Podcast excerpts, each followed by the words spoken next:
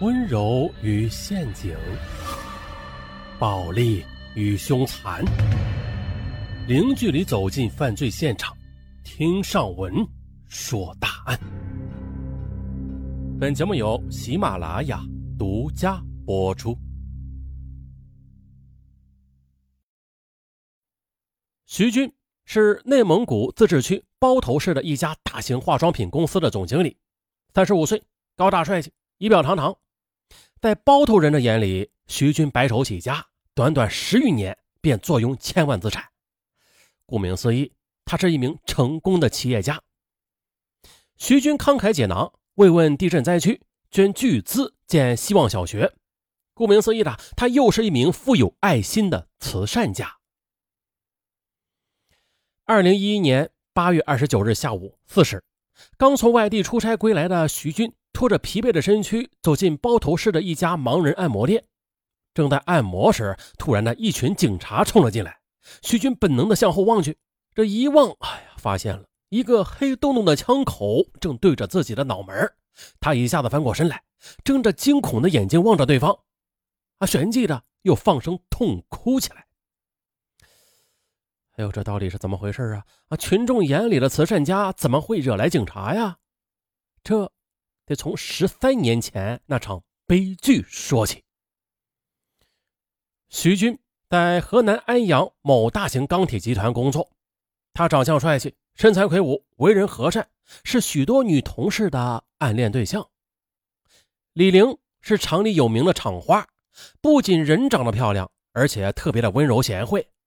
李玲和徐军从小就是青梅竹马的一对儿啊，这对金童玉女的完美结合，让周围的同事。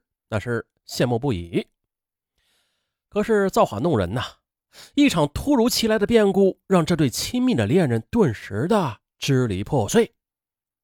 就在徐军刚刚上班一年多的时候，父亲因病突然去世了，母亲也因为悲伤过度而一病不起，家庭的重担一下子就全压在了徐军一个人身上。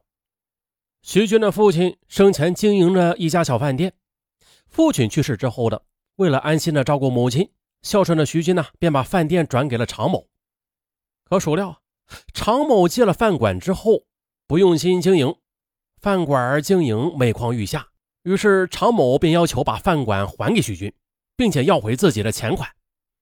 面对无理的要求，徐军是坚决反对。常某呢，便经常的骚扰徐军，有时候甚至对徐军拳打脚踢。为了不给家里增添无谓的麻烦。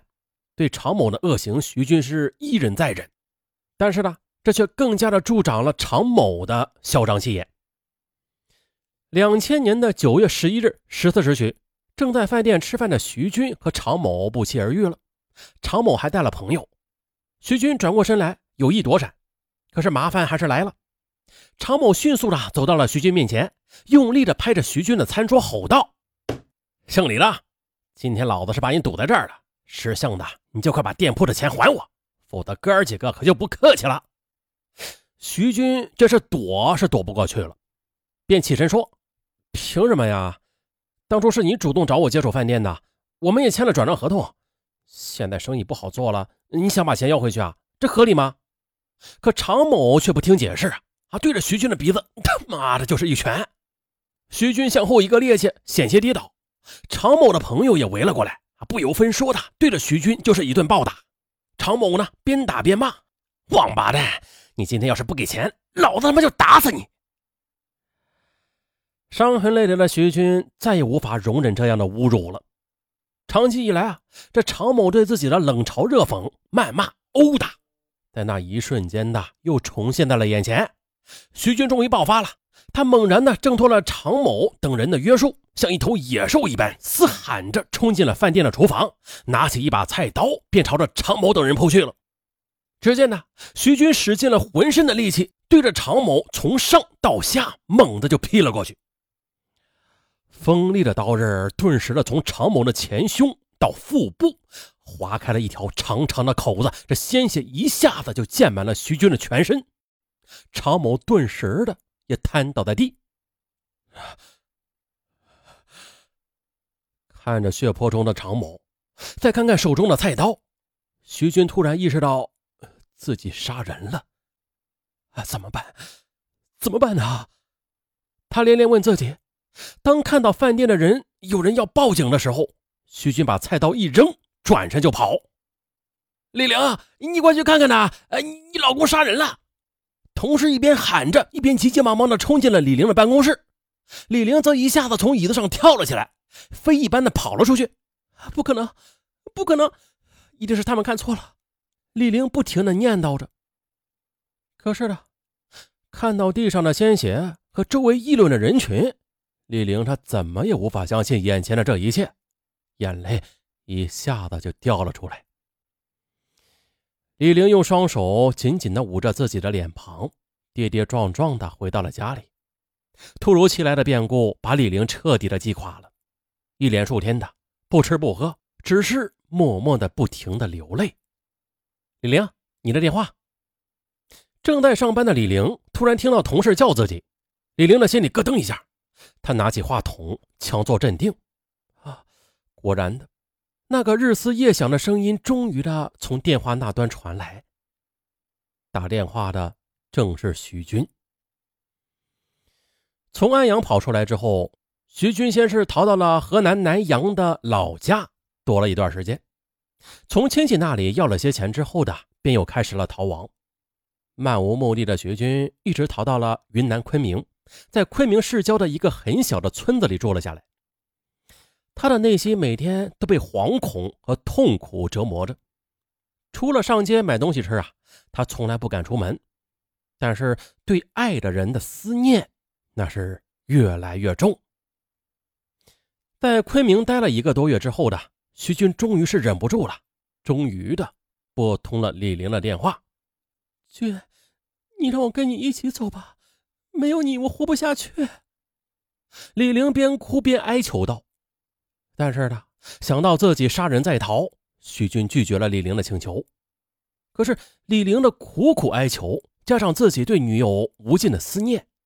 徐军，他动摇了，沉默了许久，还是把自己的地址告诉了李玲。就这样的，在爱情的召唤和感召之下，李玲毅然的丢掉了钢厂的铁饭碗，啊，来到了昆明跟徐军结合，两人就这样的做起了一对亡命鸳鸯。为了生活呢。两人在镇子的一条小巷子里租了一个很小的店面，开始做起一些买卖化妆品类的小生意。两人勤勤恳恳，生意还算不错。到了二零零一年四月六日，一位年轻姑娘到店里来买东西，李玲则热情的招呼：“姑娘，你想买些什么呀？”“哎，姐啊，你是河南的吧？我是河南安阳的，听您的口音怎么这么熟悉啊？”徐军的心顿时的提到了嗓子眼儿，手也微微的发抖起来。李玲赶紧说：“啊，是吗？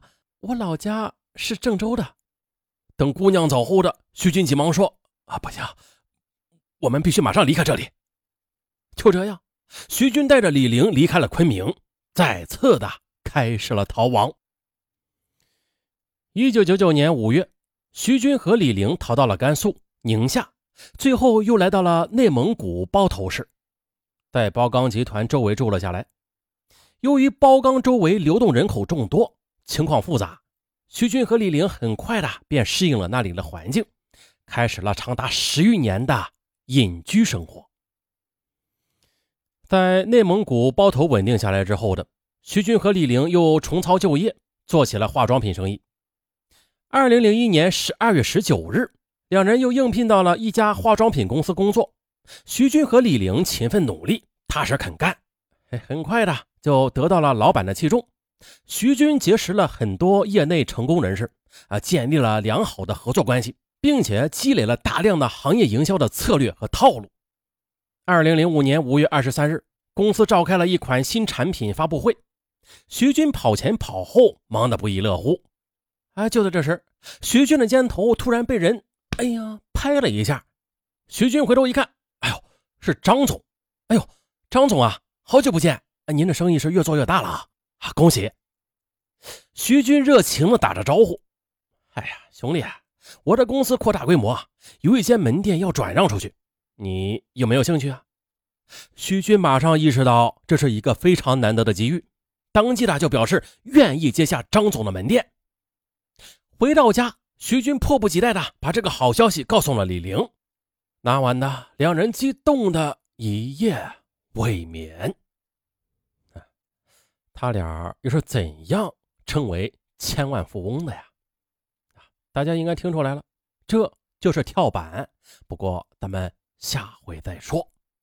咱们下集见，拜拜。